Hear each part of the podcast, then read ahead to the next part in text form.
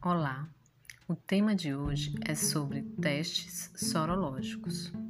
Vou falar um pouco para vocês o conceito, a interpretação dos resultados e os tipos de testes que são realizados para detectar a doença Covid-19, o novo coronavírus.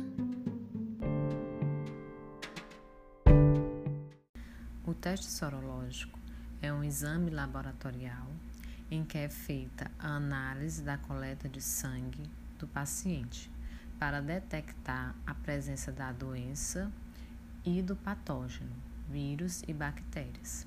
Também para determinar a quantidade presente de anticorpos no sangue, sendo eles IgM, quando a infecção é recente, no início dos sintomas, IgG, quando o meu organismo produz uma defesa combatendo a infecção.